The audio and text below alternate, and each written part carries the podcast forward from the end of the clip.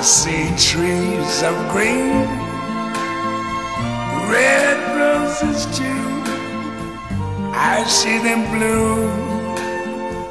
如果说要切实的和乌镇产生什么样的联系，那当然是我希望每年都能够来戏剧节，不管是作为嗯参赛的这个亲近的演员也好，还是说作为观众也好，还是说作为游客也好，乌镇更像一个妙龄的少女，就特别让你感觉是心里面的白月光的这么一个城市，就是它是美好的，但是你又不敢去亵渎。the dark sacred night, and I think to myself, what a wonderful world. 欢迎来到后浪剧场。后浪剧场是一个交流情感与思想的空中剧场，我们聊与艺术有关的一切，最终指向每个人的日常生活。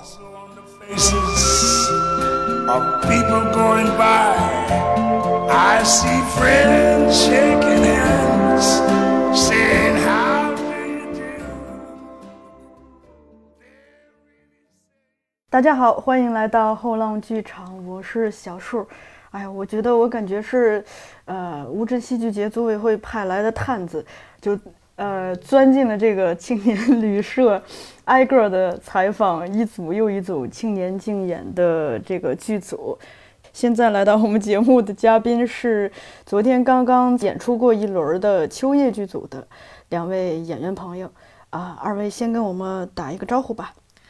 Hello，大家好，我们是秋叶剧组的演员，我是饰演小鬼，也就是眼睛菩萨的，我叫邓凌雨。大家好，我是饰演小娘子的段文倩。今天跟我一起主持的还有我的同事 Ace。大家好，我是次播 Ace。二位，我想先问一下，你们是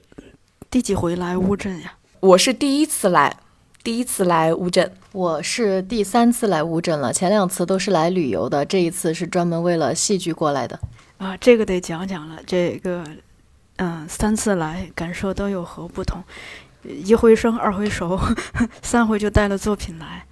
对，因为前两次呢，就是过来玩的时候年纪比较小，也是跟着家人一起过来的。来的时候就是对这个地方印象非常深刻，因为觉得乌镇它和其他的古镇不一样，它的文化艺术氛围特别的浓重，特别是就是不在戏剧节期间，也可以感受到，就是比如说周边的商店，它都和戏剧有一些。联系，比如说贩卖的一些小商品。那么这一次来呢，那当然在戏剧节期间，那更不一样了。整个氛围就是非常的，就是让我们作为戏剧行业的人来讲，就是沉浸其中无法自拔。第一次来的朋友呢？嗯，其实我第一次听说乌镇，就是因为乌镇戏剧节，然后当时是在电视上看到的这么一个活动。我觉得。在我的印象里面，乌镇应该和像丽江啊，或者是凤凰古镇啊这种有比较类似的，因为它的建筑都是属于古色古香的。呃，我觉得我第一次看到乌镇的实景的时候，我就会感觉这里好适合拍民国的那些作品啊，戏剧作品，特别是像一个江南女子，然后穿着旗袍，撑着撑着伞。在巷道里面巷里，对，就 特别的悠闲，所以我特别喜欢这种感觉带给我的感受。那么这次很荣幸能够带着作品来参加乌镇戏剧节，然后来到乌镇这个地方，那肯定除了那个景色带给我的这些很美好的感受以外，那当然也是些许的忐忑和紧张的，毕竟自己是要。去表演的，去需要去和观众见面的，而且，其实，在我们去演出之前，都还在说，哎，没事儿，放松心态。但是，当真正的演完一场之后，还是会特别的在意，特别在意观众给的反馈。那么，所以乌镇这个地方，其实给我惊喜，也给我紧张感吧。我以为给你惊吓，也给你惊吓。嗯。那我想再问一下，就是二位，就是在你们是从什么时候开始准备这个作品的？就是过程中又准备了多长时间？可以简单的介绍一下吗？嗯，我们大概是在就是今年的六月的时候，嗯，可能我们的剧本，我们的编剧老师他准备的时间更加长一点，因为他改编了两则故事，将两则故事融入到一个。啊，融入到一个剧本里面，当然这个难度也是非常大的。然后他的前期工作准备的时间比较长，然后我们剧组见面大概是在六月，那么六七，然后八九，一直到我们现在，我们中途排练的时间，其实因为我们其实怎么说呢，我们是一个非常年轻的团队，然后包括我们现在也都是在校的学生，然后这种经历对我们来说，其实。嗯，非常的珍贵。当然，能能够有这样的机会，我们也非常的忐忑。然后在排练的时候呢，一直是抱着一种就是不知道能不能入围的这种心态，但是还是全力以赴。通过这几个月的排练，不断的修改，包括修改剧本、修改调度，包括跟我们的导演各种沟通，然后融入进我们四川地方的一些川剧元素，然后做了很多的。前期做了非常多多的工作，然后一直到我们后来知道入围了之后，我们也是一点儿都不敢放松警惕，然后也是请了非常就是我们四川川剧院的领导，然后请他们过来给我们做艺术指导。反正前前后后我们还是觉得付出了，然后我们觉得能够来到这里，我们已经非常开心了。冒昧的问一下，你们是哪个学校的？我们是四川成都，然后四川师范大学表演系的。哦，现在几年级？我现在是刚毕业。哦，嗯嗯，我现在是研究生二年级。我看到你们就特别的羡慕啊，就觉得只恨自己生的早，上学的时候没有这种戏剧节，或者自己没有遇上这样子的机会去那个什么。啊，这个是我。来这儿看了青赛的演出之后，一个非常强烈的感受。因为我个人是我我自己是从一五年开始参加嘉年华，一一六年也是嘉年华，一七年的时候是以青年竞演的身份过来的，然后去年是游客，就是在四年当中，我都是呃，就是会把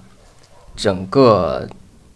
呃，青年竞演的所有的作品都会看一遍，因为我特别关注这一块，我想知道大家都在想什么，所以也想问一下你们，就是你们这个作品可不可以简单的给我们介绍一下，它是一个怎么样的故事，然后有什么样的表达，可以简单的在尽量不剧透的情况下去说一下。其实剧透也 OK 了，因为那个大部分听众是没有办法排到队赶到现场的。你看，像我已经赶到现场了，也因为队太长被甩到了队外队尾。我跟你说，昨天太寸了，你知道那个队是从哪儿截止的吗？嗯，我是第三个被挡在门外的。我前面是一对情侣，如果那一对情侣不插队的话，我是第一个。也就是说，不管那对情侣会不会插队，我都是挡被挡在门外的那一位。天哪，这个确实有点遗憾，因为毕竟比赛就这样，他那个剧场比较小，所以观众容纳有限。嗯，那就简单的介绍一下我们这个剧嘛。我们这个剧是改编自四川民间的故事，有点像《聊斋》，因为它里面有一个人物呢是非常超脱的，叫眼睛菩萨。其实听这个名字听起来感觉好像是比较佛、很佛性的，是神仙，但是实际上呢，它是个鬼怪，介于鬼和神之间的这么一个特别机灵的，就是特别可爱的、憨憨的感觉的这么一个。鬼怪，然后呢，我们这个故事呢，最开始其实很简单，就是一个商人带着他的媳妇儿，他呢非要去翻过东山，但是在这之间呢，他媳妇儿就各种的不愿意，就不想去翻山，觉得说现在的生活都已经非常的富足了，为什么还要去翻这座山？他就趋于安稳，但是那个商人呢？就一直想要去翻越那个东山，然后他们之间就发生了争执。争执的原因呢也很简单，就因为一个口袋，因为那个口袋很神奇，就是没有撒过谎的人才能够进到进到那个袋子里面，它它才会出现床有被子，然后你可以在里面休息睡觉。但是呢，商人让让那个他的娘子进去的时候呢，他娘子就非常的不乐意。商人就会觉得说，我明明可以省下一个人的钱，住住宿的钱，那你为什么还不进去？其实他不知道的是，他他娘子已经说过谎了，所以他才不敢进去。因为第三次说谎之后，如果再进那个布袋的话，那个袋子就会封口，然后他的妻子就永远都出不来了。但是这个事情呢，商人不知道，所以呢，他们两个就因为这么一个小小的事情发生争执。最后，一个书生当那个娘子第二次进入那个布袋的时候，一个书生路过，那个书生呢，他本来就发现了这个人鬼鬼祟祟的在前面系一个口袋，没想到呢，打开口袋是个人。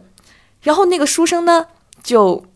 见色起意吧，然后就各种的，嗯，展现自己的魅力。最后呢，这个事情被商人看到了，他们两个人卿卿我我的画面被那个商人返回的途中看到了，然后三个人之间就发生了特别多又有意思，但是呢又很怎么说又很纠结的、很纠葛的这么一个故事。其实这个故事说到底呢，嗯，它比较让人觉得说，嗯，为什么就因为这个事情就能够产生那么多复杂的那些事件呢？其实它就是通过这样的一个看似比较荒诞的故事，但是其实表现的是每个人都有他的一个执念，然后最后呢，人们能不能放下执念？他放下执念之后，他又得到了什么？这个是我们需要，呃，我们尽可能的想要传递给观众的，让他们能够看了这个剧之后能够有所感受的，而不是看完了就完了。就是因为毕竟一部剧嘛，一千个那个哈姆雷特，所以我们没有办法去评定我们，呃，观众真的能感受到什么，只是尽可能的说想要他们能够看懂就行了。嗯大家可以看出，这个青年竞演的剧目真的是各种各样的都有啊，有的就直接立足，呃，我们当下的生活，来呃以讲一个当下的事儿，呃，像像秋叶，他是讲了一个看起来好像很很遥远的故事，但其实他传递的那个东西，又是直指当下的，是一个很委婉的表达。我不知道同组的演员关于这个有什么补充吗？嗯，其实是这样的。虽然说我们的秋叶它的时代和现在不一样，但是呢，我觉得其实就拿呃商人和小娘子这一对夫妻来讲，他们的两就是两个人物，他的那个至高任务是不一样的。一个是想走，一个是想留，就是两个人其实是的想法和最想要的东西是非常的冲突的。如今当今我们的这种。年轻的这种夫妻也有可能会有这种情况，比如说两个人想要的东西不一样，他就会朝两个方向去发展。当然，这个书生的角色可能就是起到这样一个推动他们矛盾激化的一个这样的一个作用。那么，其实我觉得，呃，我们的这四个角色都是。各自有各自非常鲜明的一个任务，包括书生，呃，书生他就是起到这样一个催化的一个作用。那么菩萨呢，他就是起到一个，就是比如说站在这个制高点，然后看待这个事情，包括他最后他的这个人物角色的一个升华。那商人和小娘子就更不用说了。其实我觉得，嗯，这个故事呢，虽然时代不一样，但是我觉得影射的东西还是可以，就是影射到我们现代，就是当今生活中的一些情况，都是可。可以影射到的。这里我给你们透露一个观众反馈啊，因为我昨天你们那一场结束之后，我自己就在那个水边走，水边走，我就听到旁边有两个女性在讨论，就是你们那一组 B 组对吧？B 组的三个演出。因为我是错过了嘛，被挡在门外了，所以我就我也挺好奇的，我就假装假装在那儿休息，就坐在了他的旁边，就听到他们聊。嗯，他们提到一点，我觉得挺有意思的。他说，嗯，这个里头，嗯，就这个商人和妻子的矛盾，其实就是就很像我们现在这个夫妻或者情侣之间的矛盾，就一个特别的想，呃，奋发。就老图强，奋发图强，一另一个是知足常乐型的。对对对，还有一个就是，嗯，可能是因为其实商人他这个角色他有很多层次，他这个人就是很很喜欢把自己的以前的悲惨的经历藏在心底，所以小娘子是不知道，就是她的丈夫其实隐藏了她就是悲惨的真相。然后小娘子呢，就包括她身上这把钥匙，还有包括她人物从善到恶，然后的这个边 缘，就是有在危险的边缘疯狂试探。她就是从善到恶，然后从恶又向善这样一些转变，然后就是通过她发现她丈夫的一些真相，然后这样去推动她从善恶之间来回游走的。嗯嗯，就是另外说到这个观众反馈，其实这个问题呢，如果我们把它给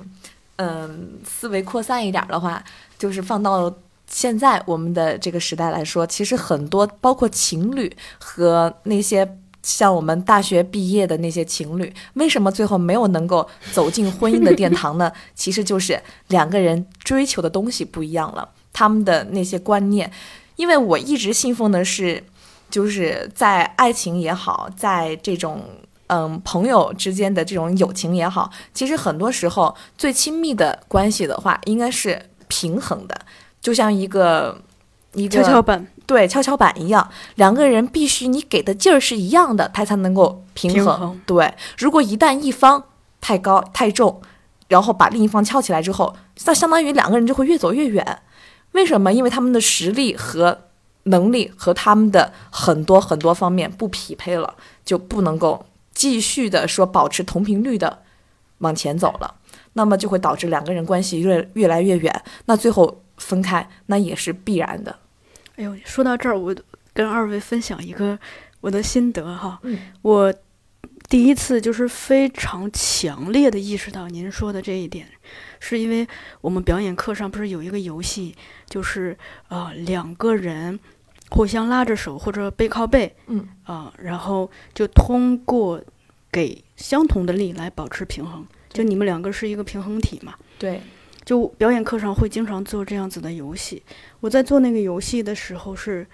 呃，因为之前也知道这个道理，但你在做这个游戏的时候，你会更身体力行的感受到，如果双方给的力不一样，嗯你们两个就会失衡，会垮塌。对然后那个这个东西跟双方之间的那个。悬殊有关系也没有关系，比如说这个游戏完全可以是一个胖子和一个瘦子一起做，也嗯。可以是一个个子很高的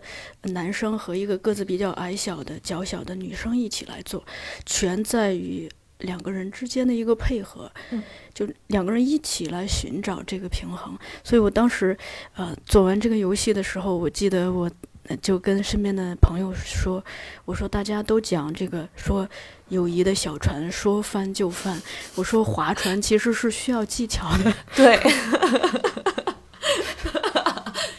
这个思维非常好，哇塞！意思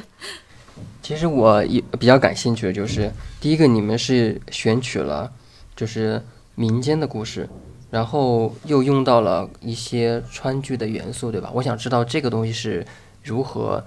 呃，就是加入进去、融合进去的。其实就像我们就是我们用的一个川剧的念白，就是天地隔着山河，来去隔着哀乐，运势飞翔随风，命如一池秋色。因为本来我们这个故事它就是四川的民间小故事，然后它就是带有一些戏曲元素的。那么这一句话呢，其实它就是点到小娘子最后的一个，就包括她做选择，做了一些。就是不是非常理智的选择之后，自己给自己造成的一些后果。那么其实这句念白呢，就是相当于是最后是唱响了小娘子，就是点了点了我们小娘子这个命运的题。然后其实，嗯。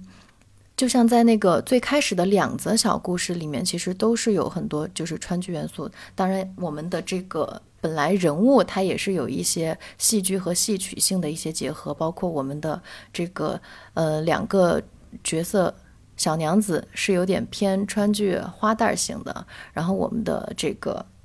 书生也是属于小生型的，他的他的这个角色其实都有点类似，所以我们的这个编剧和导演就想就想说，我们本来就是民间故事，那么我们再融入一点我们的地方特色，然后关键是呢，这这些念白加进来呢，又非常的，就是跟我们的戏是非常的搭调的，所以我们就是在后来没入围之前，我们就融入了一些元素进去。那么入围了之后呢，在我们本身就是用到的这些元素上面又进行了啊升华，然后请了就是我们比较专业的老师来指导。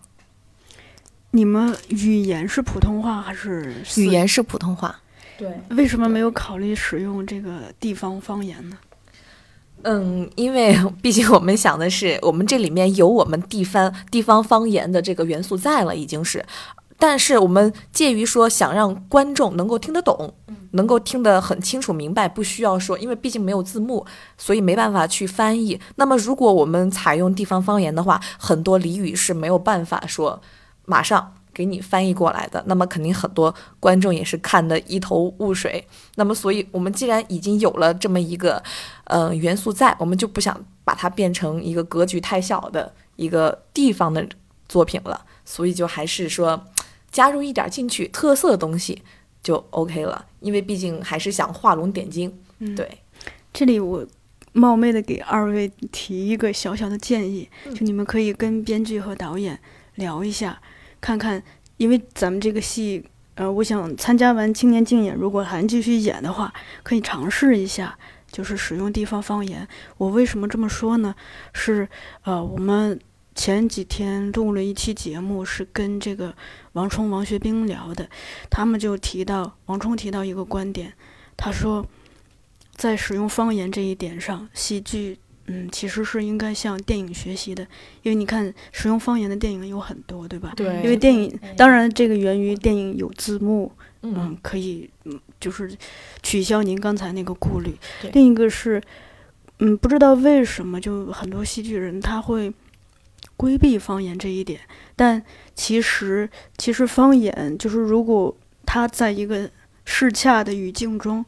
说出来，我想你们作为演员肯定也会觉得很过瘾，对吧？嗯，因为一个一个，比如说你的这个剧的本来它发生的是在四川，演员本身可能就这个角色本身可能说的是四川的方言，对，如果他他在演出的过程中会会使用方言的话，其实其实。本身可能更适洽，我们不考虑受众的那个解读能力的话，另外一个是，呃，我昨天虽然没有排进你们那一组，但我进了 A 组。嗯，我进去，他的第一个戏，就这次乌镇戏剧节青年竞演的第一个戏叫《抱枕人》，是粤语，他讲的全是粤语。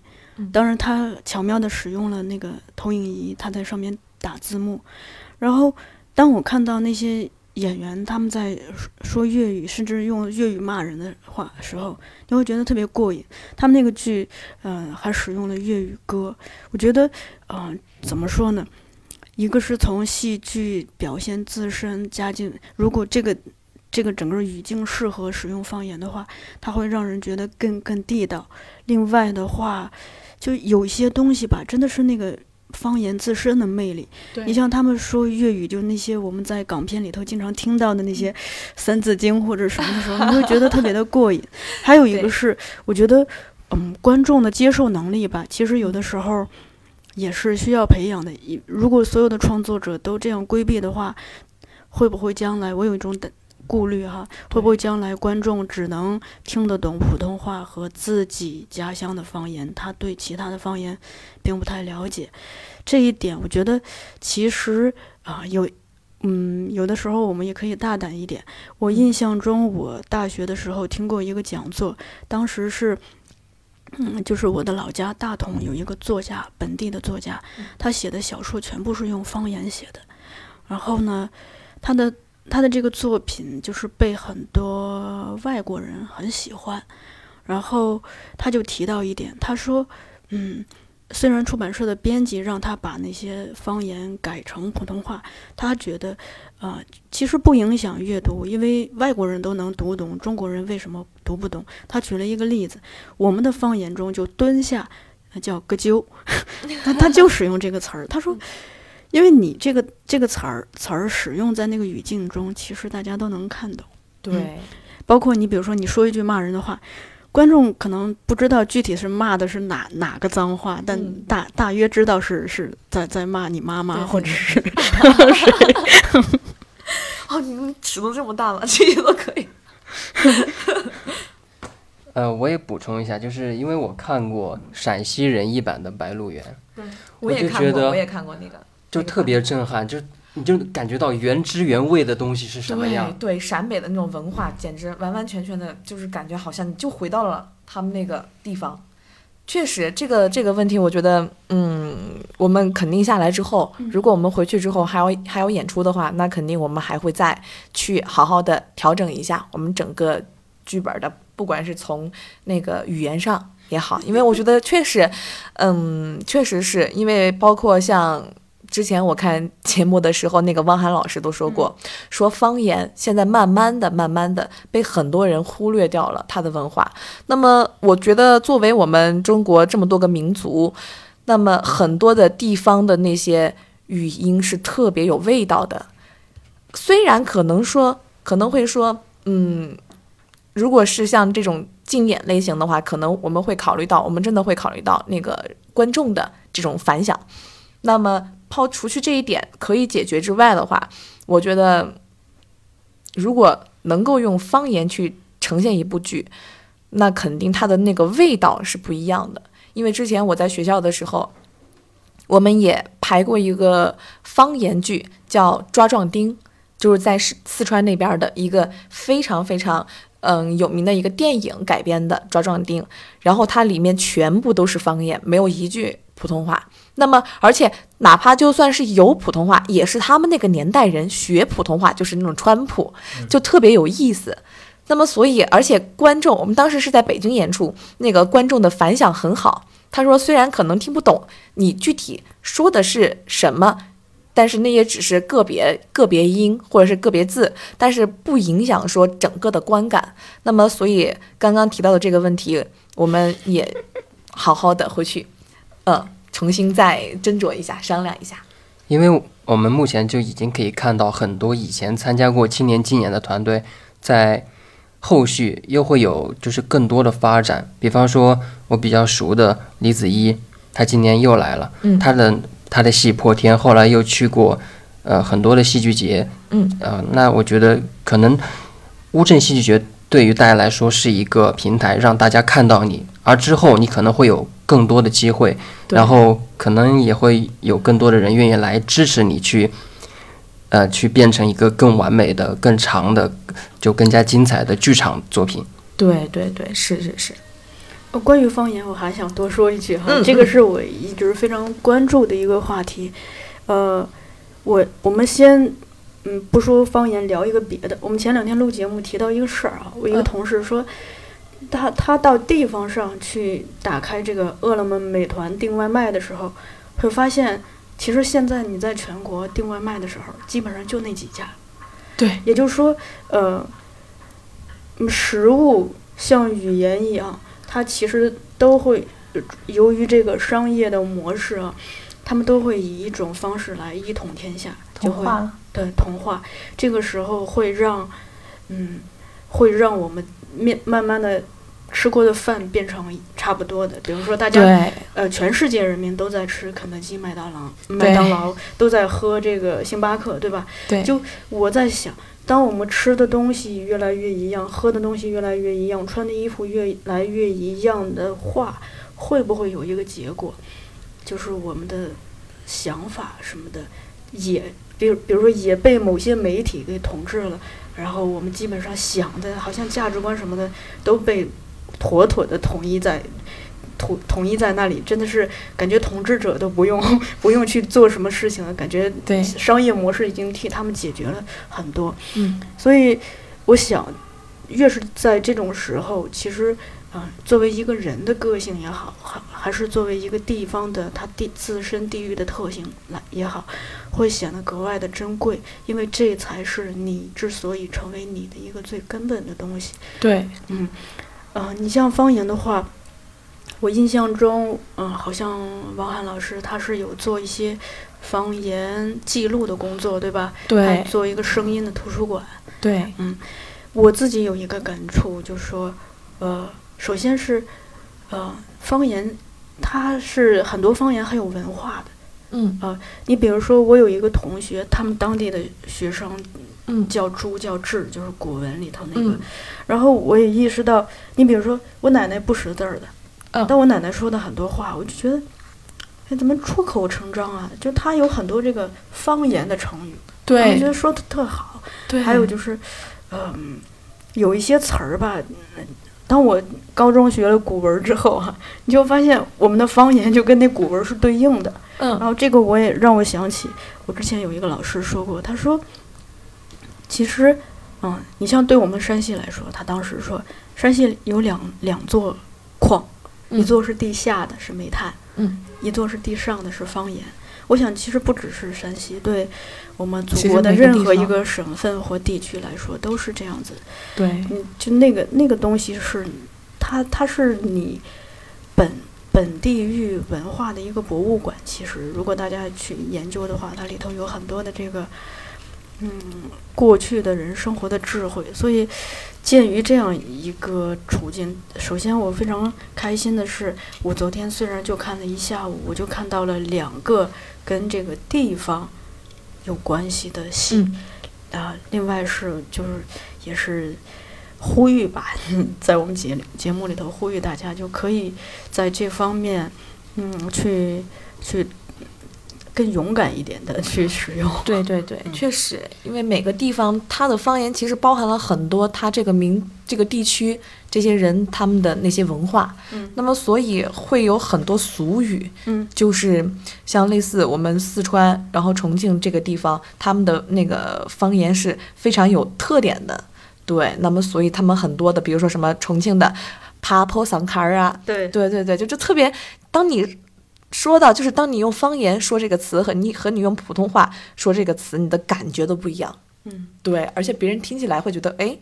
还挺地道那种感觉。嗯对，那接下来我们就用方言吧。真的吗？开玩笑，其实，嗯，其实我想说，刚刚那个问题，我也觉得就是，其实现在。说实话，这个童话真的挺严重的，包括我们的一些主流媒体，还有我们的一些各种，其实都是有存在很强的一个导向性的。然后，所以就导致了我们包括是食物，然后我们的包括文化，包括各地方的特产，其实都不用到每个地方去买，就是我不用到乌镇，我也能在网上直接买到乌镇的特产哦，就就好像就跟从前的时代不一样了。那么这个时候呢，其实有关于地方特色，我觉得确实是需要去保护，而且需要去着重的去注意到他们，就包括。李六乙导演来给我们四川人民艺术剧院排了一版川话版的茶馆，并且也在全国各地巡演。其实这就是一个很好的现象，我觉得。哦，他们好像昨天都还在北京演了，我都非常想去看，结果就是因为时间的问题去不了。然后我觉得也是非常用心的，就是在这个就包括地方方言的一个保护，然后它的一个呈现，包括它呈现给我们的这个国内，包括以后或者有机会到国外去演出，都是非常的，我觉得这种机会非常珍贵，并且引起了像李六乙导演这种这么就是嗯重量级的导演他的一些注意，然后他愿意去做这件事情，我觉得这个。就是非常好，而且非常就是值得令人钦佩的一件事情。那我们这个剧呢，其实我之前有想过，因为除了这个念白之外，我在里面还有一句四川话。其实之前有想过，就是这个方言的问题。那么当然，我们也是。注重到了一个，就是我们乌镇的观众，他的我们的这样一个观演关系，可能照顾到他们是否能够听懂。然后还有就是，其实我们的念白采取的是一个嗯川剧念白的这样一个一个形式，就是我们最后放出来的这个嗯这个音乐就就是一句没有任何配乐的念白，当然也是嗯我们就在考虑，如果说我们的台词。到底是用四川话我们平时说话的语调，还是用川剧的这种念白的腔调去说它？其实这个问题，嗯，可能我们的排练时间也就是也不够，我们到底去决定它要怎么做？因为如果说用川剧的这个这个念腔、这个腔调去说的话，它就成为了一个可能没有舞台形式、没有肢体形式的一个川剧了。那么其实也也有一点，就是可能找不到那个很好的平衡点。那么如果说用这个我们四川话平时我们呃生活中的语言的话，嗯，可能就是在那个和念白之间又又有一些失衡，所以呢，我们就呃也是。把官演关系也是看得很重要嘛，然后我们就先采取用普通话。当然之后如果说再进行修改或者是在复排的时候，当然也会考虑。我们也是其实也是非常注重就是这个地方特色，还有我们方言的一个运用，所以我们在里面加入了这个嗯川剧的唱腔念白。嗯，对，这个其实不但在创作中，在日常生活中也是这样。我想到一个事情哈，你想那个。一九四九年十月一号，就咱们刚刚过完国庆啊，聊一点国庆的话题。十月一号，毛主席在天安门城楼上宣布的时候，他用的是湖南话，对，中中华人民共和国，呃，大大约是这个调，成立了，嗯，这样子。但现在你想，就嗯，当我们出来混哈，就 你只要是离开自己的老家，对。到任何地方，你讲方言，基本上没人搭理你，是吧？别人听不懂嘛。对。但是呢，呃，我就在想一个东西啊，其实很多事物，我们使用它的时候，它就是活的；我们不使用它的时候，它它就是死的。语言也是这样。我自己现在明显的感觉到，我我我有很多方言是那个，感觉会快快失语了，快不太不太会说了。呃，之前我有一个朋友。带着他妈妈旅行，他妈妈看到了天上的飞机，说了一句：“说这挂飞机。”因为我们老家说“刮”，这挂飞机。他听完就笑了。他说：“我已经很久没有听到这个词了，你怎么会用这个？因为咱们说这架飞机什么不会说，嗯，所以，但。”嗯，其实我们因为现在交通也便利了，讯息也便利了，人和人的交流变多了，就可能比如说大大家五湖四海、天南海北的人交流变多了，我就在想，就是如果我们慢慢的有意识，就是先示示威的带一些，你比如说，我举个简单的例子，我们在大学宿舍，可能全国各地的都有，对吧？一般我们当听他们打电话打多了，就会学学个一两句，或者至少熟悉。会会能听懂那些，我觉得这些，嗯，就是我们过频繁的接触，大家互频繁的交流接触的机会，也是一个很好的去，嗯，尝试着交流自己的方言的一个机会。对，为什么大家都说这个东北话这么有感染力，四川话有感染力？其实还是因为，嗯，说的人比较多。对，是的，确实是一方水土养一方人嘛。就是有一个说法，就是只要一个寝室有一个东北人，所有人都会开始说东北话。就是，是的，我就觉得这个这个文化的交流就特别有意思。嗯，因为我自己我也对方言特别感兴趣。嗯，我就我会感觉我学方方言会特别快。嗯，就我之前有个同学，就高高中的时候有个同学，他是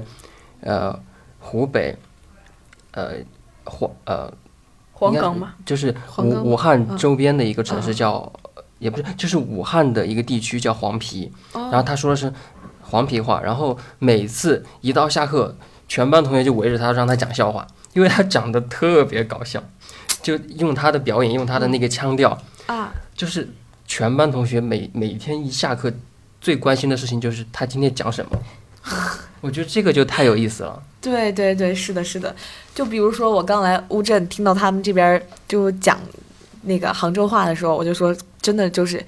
呢喃软语的感觉，就特别舒服。对，那所以其实方语言也可以反映出一个一个地方这个人他们的那种性格。对，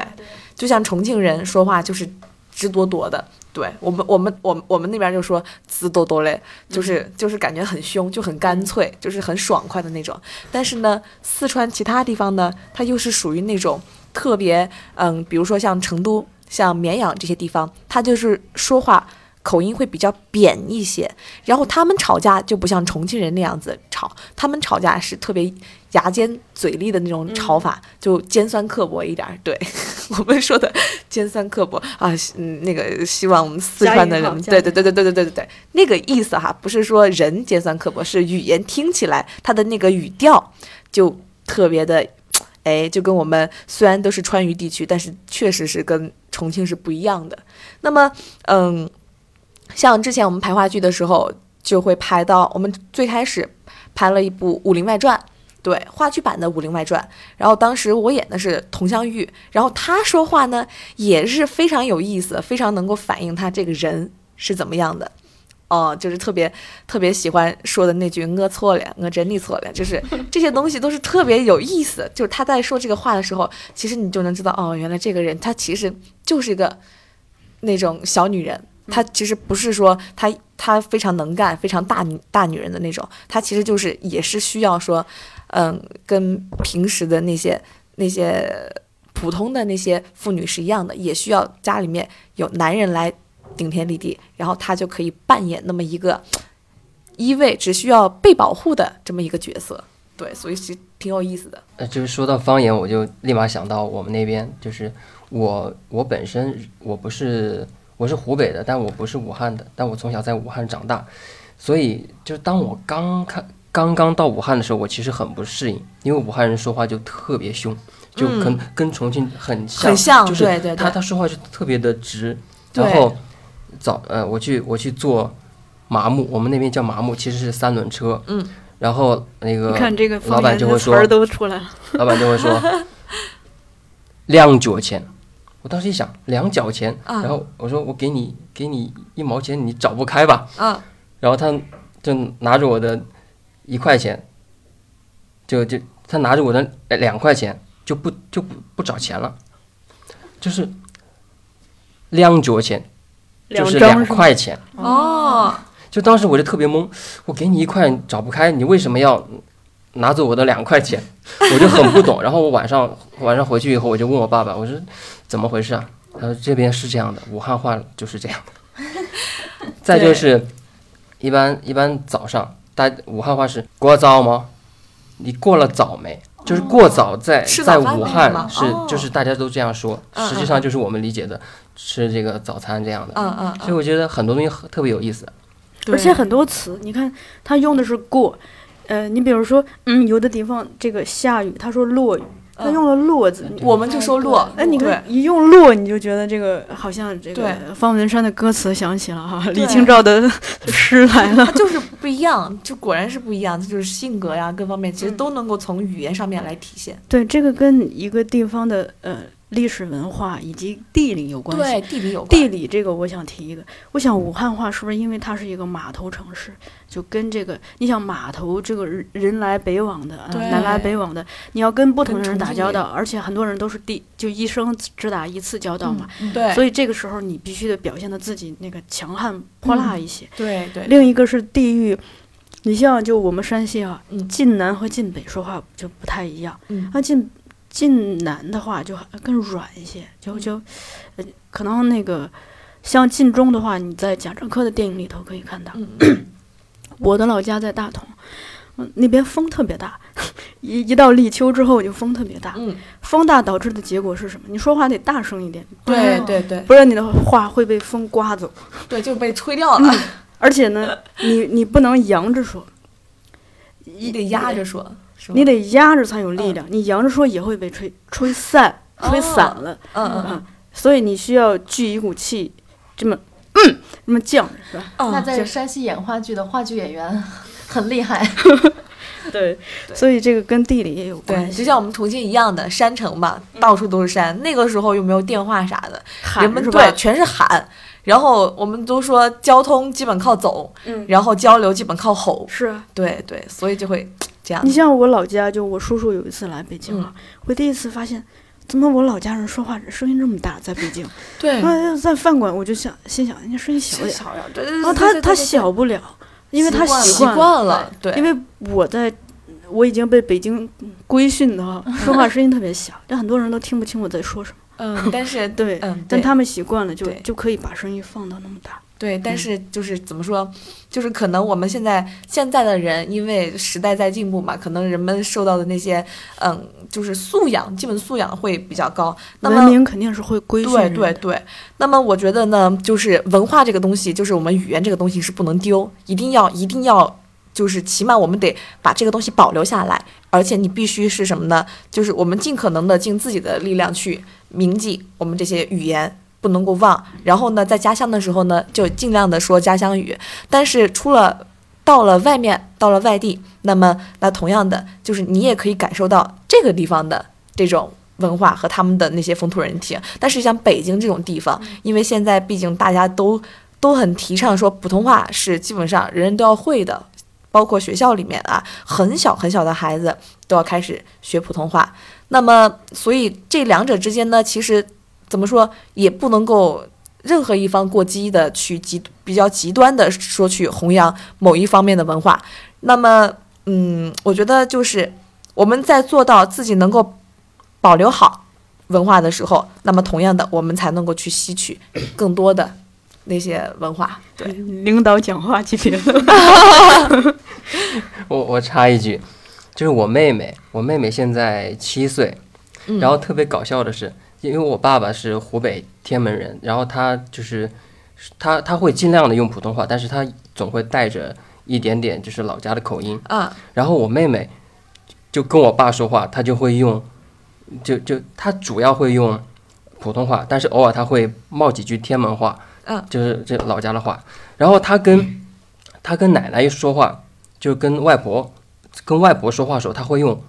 武汉话，因为外婆是武汉人。嗯，然后他跟我交流的话，就全程就用普通话。嗯，就我觉得这个东西在他的身上很好的保留了所有的融合。对对对，我觉得这可能就是他以后就就我觉得他很有意思，就是他能够把这些全部融合，而且全部都记得住。然后他自己想说什么就说什么，就随心所欲的感觉，对，太棒了。语言也是在不断的随着时代发展的。再一个呢，其实很多东西事在人为，对，就是取决于一个人的灵活处理。因为我现在意识到，现在很多一些年轻的家庭建立，其实都是比如说夫妻双方是来自祖国不同的地方，他们本身需要用普通话相互交流，但。他们又会使用自己各自的方言去跟自己的父母、家里头的人交流。对，这个时候他们生生下孩子的话，这个孩子有好多种教育方式，一种就是让他在这个完整的普通话语，不是一种就是让他在完整的普通话语境下成长，安全的进入学校，也不会被嘲笑，因为说话没有方言的味道。另一种的话。其实我们就可以把方言当成一个外语一样嘛，让他生下来就会多种多门外语，然后这样子的话有一个吸引。跟另外一个，我觉得比较有意思的，你看咱们今天也交流了很多方言的话话题。我在想以后我们比如说嗯朋友之间，我们除了互相交换礼物，是不是也可以互相的呃？交换方言的这个，比如说点一个菜或者什么日常用语嘛，啊，早上好，我们聊一下。哎，你老家早上好怎么说？我老家怎么说？大家不就又多了一门外语吗？其实，呃，我觉得每一个地方，它其实如果我们注重去发现的话，其实能发现，比如说每个地方它都有就是很坚持在坚守自己方言的这个这样的一个人群，包括呃。这种像我们的专业的地方院团，就这个就不提了。比如说，嗯，四川的川剧院，然后比如说我们的这个安徽的黄梅戏，然后其实这个就不谈了。那么像比如说像北京，其实北京话和普通话它还是有很大区别的。就像北京的这个出租车司机师傅，他们就是那种就是坚守在，我觉得是坚守在北京话的第一线。他们的这个话非常的有北京地方特色，一听就能听出来。有对对对，就是这样子的。然后我觉得，嗯，包括在四川也是，包括北京，包括就是上海，包括大家各各自的这个家乡，其实都有那么一部分人，他始终是在坚守我们的这个地方语言的这样一个运用。其实。呃，我们现在特别是我们年轻人，就是把注意力如果从那些快节奏的东西收回来一些，然后嗯，多放就多放一些注意力在这些上面，其实我们还是能够发现身边就是我们的一些传统的地方的特色的，包括语言的语言或者是各种东西，其实都还是有人在坚守。那么我们也。就是，毕竟 继承的也将会是我们，所以如果我们如果去发现了他们，然后这个东西，我相信也不会在我们这一代人身上流失。嗯，我觉得一个是，其实也不不用坚守这么 这么那个。我觉得他们是，嗯觉得那个了解，北京的出租车是不是太 坚守了？它其实不是坚守，哎它是它是使用。我觉得嗯对，我们换一个中性的词，其实嗯就是我们使用它，对在恰当的语境去使用它。对不不但跟自己的父母的时候使用，我们在朋友面前也可以自信的用自己的方言去跟他们交换他们的方言的时候，就我觉得文化吧，文化火起来其实是靠的是呃融合和交流嘛。对嗯对对，就乌镇戏剧节也创造的是这样一个环境。哎，那我正好把这个话题一拐哈，二位来到乌镇的话，就你们会觉得，我们如果我们说乌镇特色，你们我们可以从听听觉、视觉、呃味觉各方面来聊。你们觉得乌镇的特色主要在哪些方面？你们你们观察到的？嗯，先说吃吧，我比较感兴趣的是吃。我来到这边，我们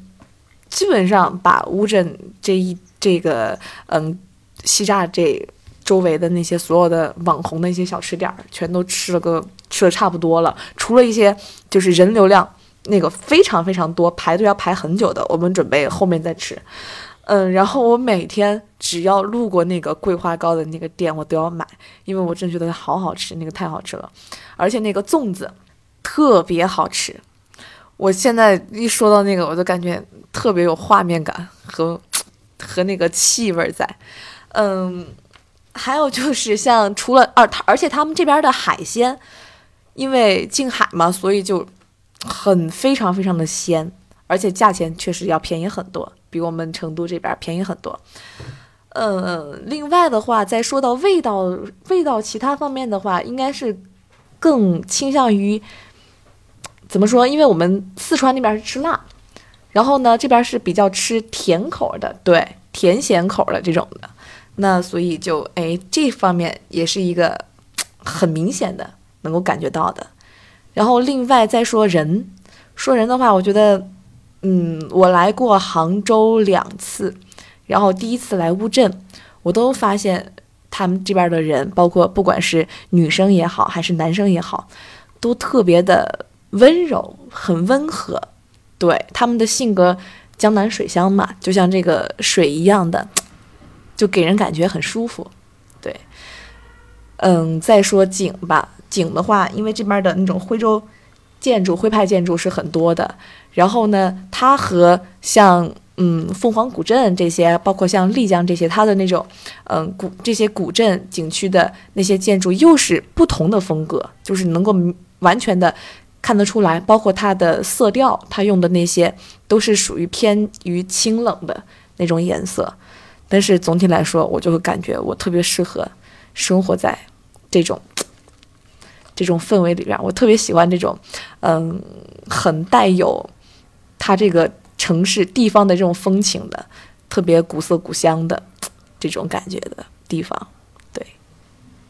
同组的小伙伴呢？嗯，那我就来说那个视觉和听觉吧。这个其实不用说，其实大大家都知道，到这儿来对自己的这个视觉和听觉肯定是能够产生非常强烈的冲击的。那视觉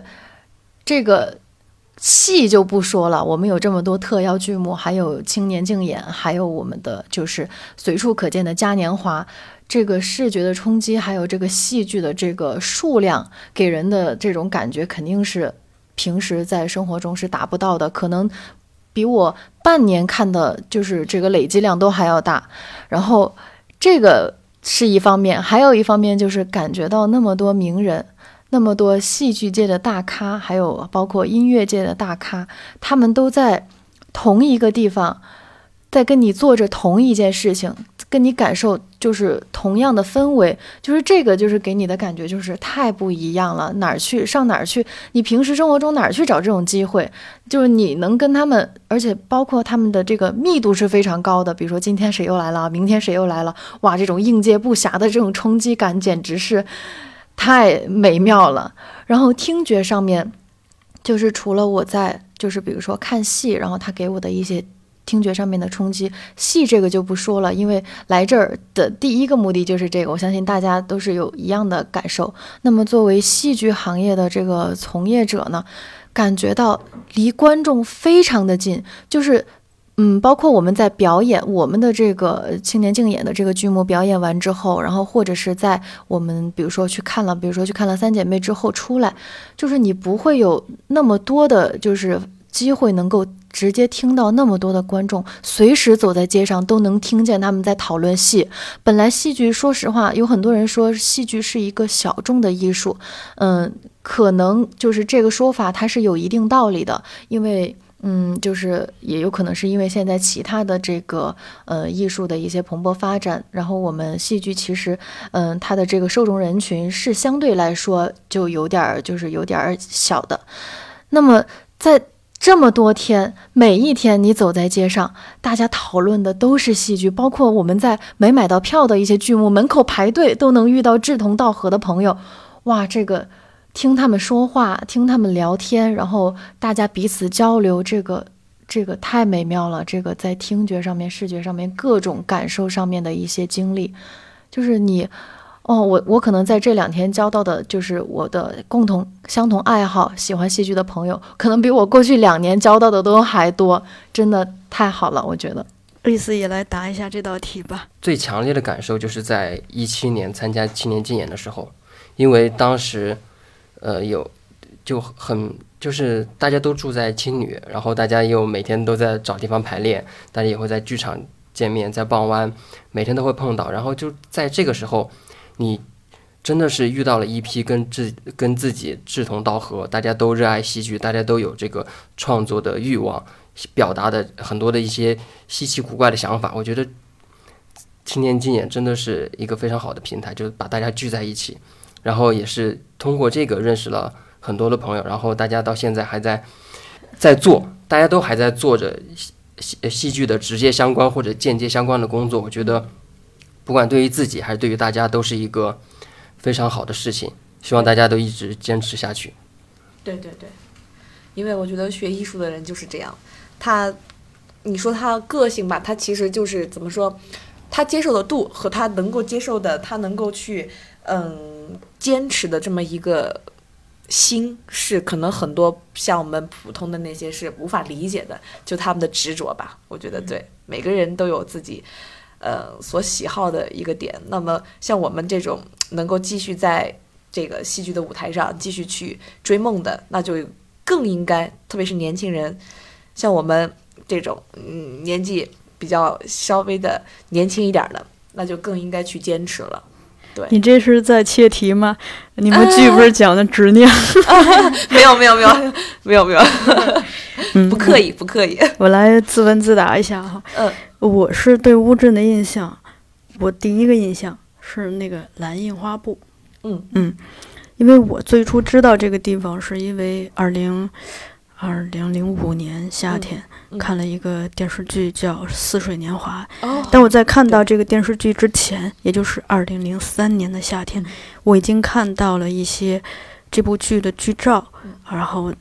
里头有大量的这个蓝印花布的元素。后来我自己也也买 买了几块，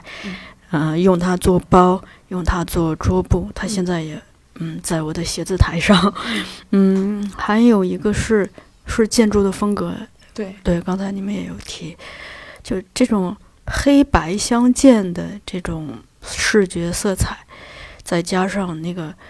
嗯，很多是木质的嘛，门呀、窗呀都是木质的，但是不是新的木头，是老的木头，就那种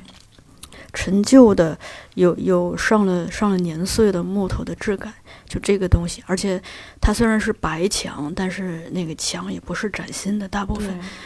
会会有那种斑驳的，就是那种霉还是什么，就是附上的那种黑色的轮廓，这这个东西很，呃，很有特色。还有一点是，是我今天的一个新发现。嗯，我发现乌镇特别适合拍照。为什么这么说呢？因为它所有的地方基本上都用了取景框的视觉效果，它的门、它的窗，呃，因为。呃，跟大家分享一下啊，因为有的人 听众未必来到来过这里，乌镇就至少西栅的景区，它整体上是其实是一条河，然后河两岸两排的人家，整体是这样。然后这样一个结结构就可以，就一个人可以站在门框或者是窗框去眺望河对岸窗框或门框里头的人，所以我们看到的是一个又一个的框。另外的话，它那个在。特别狭窄的那个石青石板路两旁是不同的店家嘛，那不同的店家基本上也都开着窗闯着门，一又是一个又一个的框，而且这些框就是它形形成了某种套套中套的那种结构，就比如说我今天上午去这个昭明书院，啊，你就会发现。其实你不管是从一个门进到一个廊，还是从一个廊又进到另一个门，基本上都是在方形的这个框中行走。所以，呃，我今天上午看到一家店，他写的说，呃，什么“戏在景中，人在戏中”，好像是这意思。我觉得写的真好，就特别是那个当那个嘉年华的那种游行式的表演从你身身旁流过的时候。你觉得真的自己静默式表演哈，自己既是观众又是人在戏中，对那种，对这个给了我特别深刻的印象。另外是，我觉得我我今天觉得这个老一辈人的建筑哈，其实蛮有哲学观的。首先，它这个嗯，整个景区内依河而居两排。然后呢，河与河之间又有桥和或者船来，来那个什么。如果我们上升往哲学的层面拔的话，其实就是，比如说我们把它换算成人和人之间的距离，这个距离可能是年龄的差异、性格的差异、种族的差异、肤色的差异、价值观的差异。然后它又有一一座桥可以彼此到达，嗯，有有船在连接，这些东西让会会让。反正会给我很很多的启发。我我来这儿，我会觉得乌镇像一个触媒，你所有的感官被打开，对，然后你恨不得把所有的感受都记下来，对，啊，对，反正觉得挺好。你既然提到喜欢啊，我追问一个问题，嗯，我我这几天在想一个事情，因为你看前两天他不是是周末嘛，人来人往特别多，人头攒动，然后那个游人如织。哦，这几天今天是周一，人一下子少了，就人来来又去去。我想每天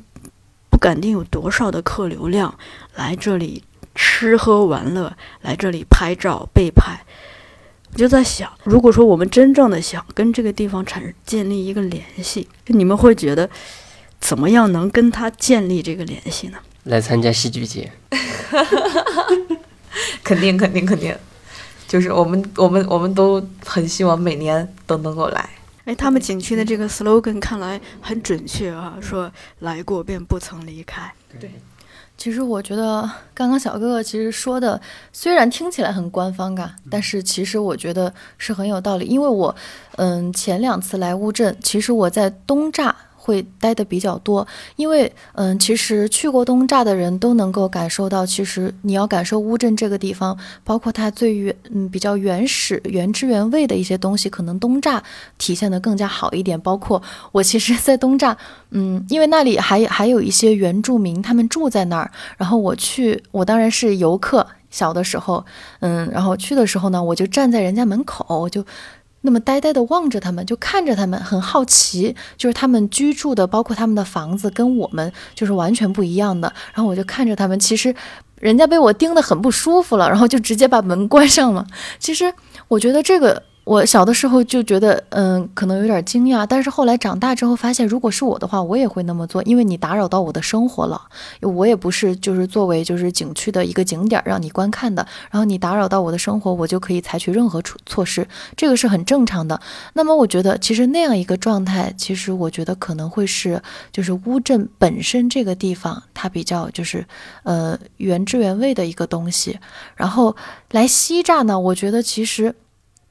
戏剧节赋予了乌镇另外一层含义，就是跟它原本的这个地方可能有一些就是给人不一样的感觉。那么西栅，我觉得这个地方如果说没有就是戏剧戏剧节的话，我可能更愿意从东栅这个地方去了解乌镇这个地方。那有了戏剧节之后呢，完全不一样了。它给它赋予了一些，就是在它本身的层面层面上去赋予了它更多的，包括艺术，包括文化，包括一些交流，一些和国外甚至国外，然后各种。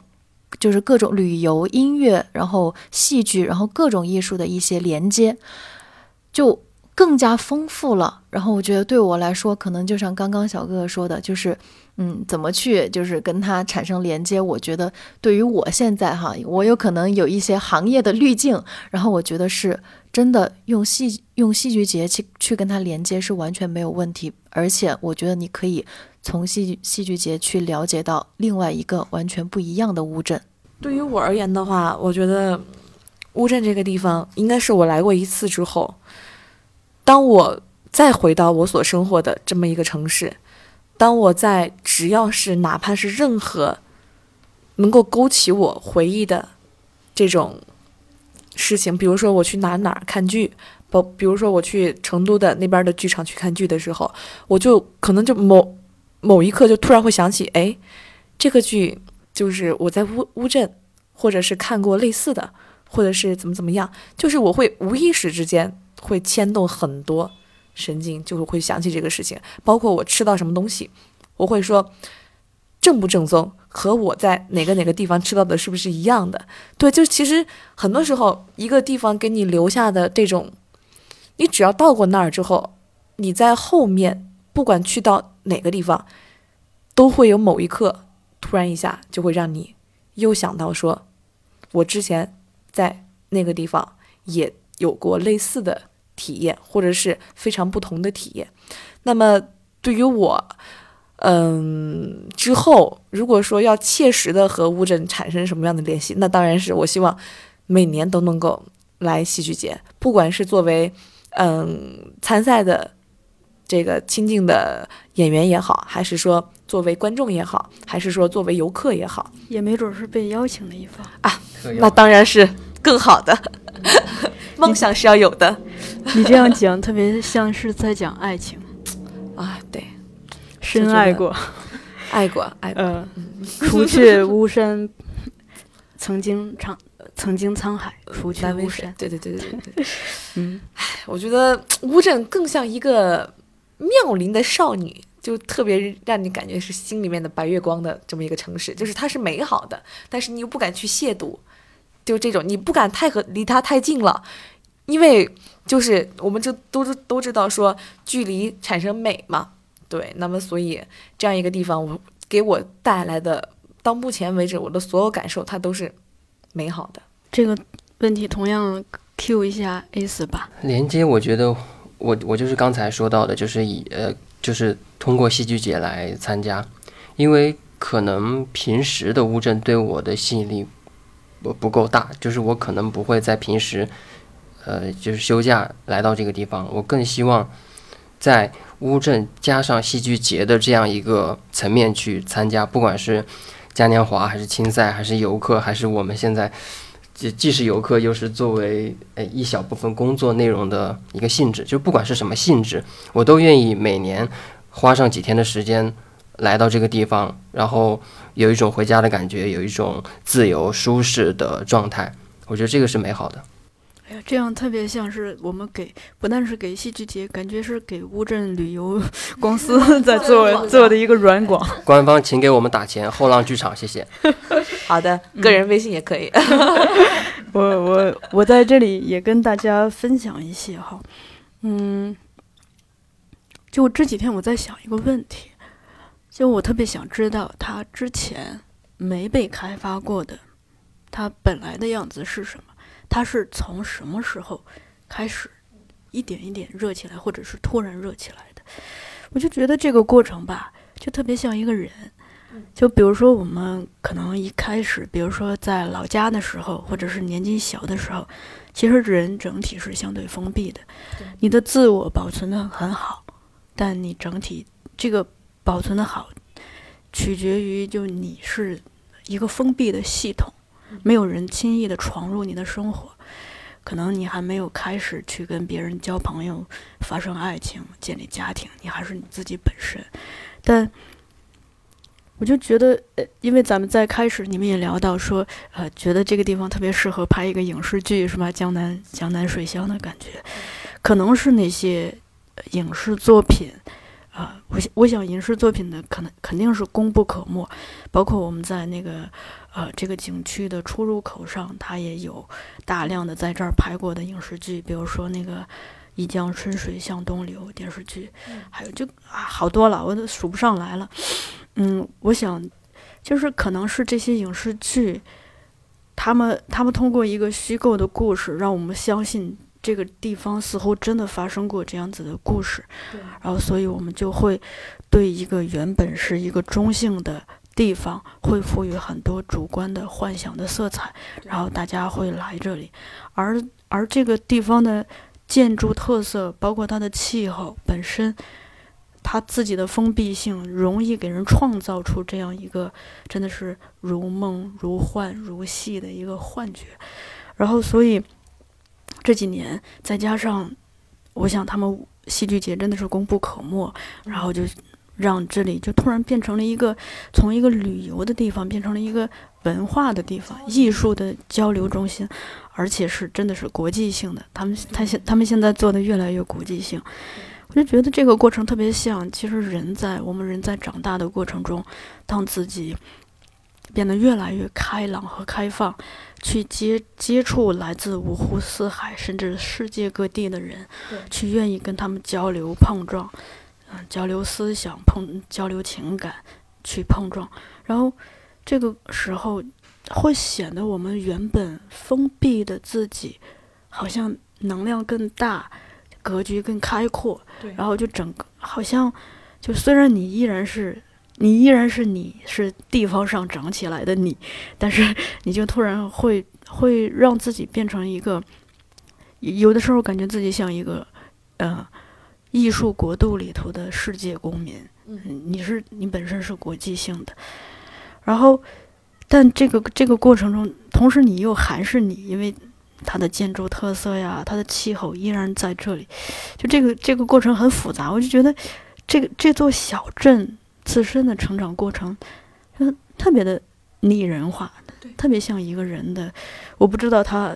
如果我们假设他现在是他的黄金时代，有点像黄金时代啊。现在我也不，我也不太晓得他这这个地方他自己将来老了会是什么样子，但是会觉得这个过程很美。而且我是在二零一三年来第一次来过，当时还没有这么的商业化。你可以意识到，就是当当这个地方它变得这个封闭空间变得越来越开放，容纳更多人的时候，所给它带来的这种肉眼可见的商业的利益，就是可能让当地的居民就业也好，这个物质生活水平也好，就有大的提高。而它带来的除了商业，其实更重要的是，有人的流动就会有交流，哪怕是日常的这种交流。就会有，其实是在大家在交换不同的生活方式、生活习惯。这个过程中，呃，不管是对来来往往这种来了又走的游客也好，还是对住在当地的人也好，其实我觉得特别像，好像是完成了一次这个文化的融合。嗯，特别是对一些有心的当地居民或有心的游客来说更是如此。所以想一想就。怎么说呢？我截一个题啊，我就觉得让我看到一种交流所带来的魅力。这个魅力是让我们彼此都更加丰富，但彼此依然还是自己。我们今天也聊了很多了，然后我真的是非常的开心啊！我们其实我对本次采访毫无预设，因为我们昨天也没有看到你们的戏啊，所以其实。等于是一次即兴的演出，我是抱着这样一个心态过来的，而且此前也并未曾见过二位，然后就我们在刚见面的时候录下这样一个彼此的一个即兴的交流，我就觉得啊，在这样一个午后特别的美好，这就是这儿的魅力。嗯，对，好的，那谢谢二位。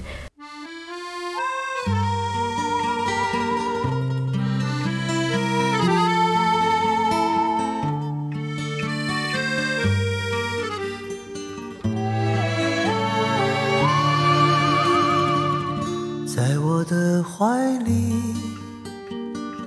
在你的眼里那里春风沉醉那里绿草如茵月光把爱恋洒满了湖面两个人的篝火照亮整个夜多少年以后。如云般游走，那变幻的脚步让我们难牵手。这一生一世，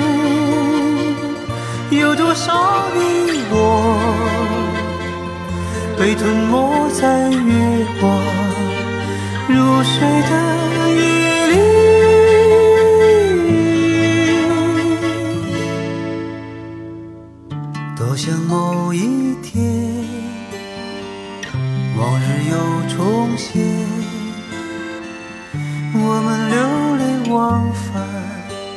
在贝加尔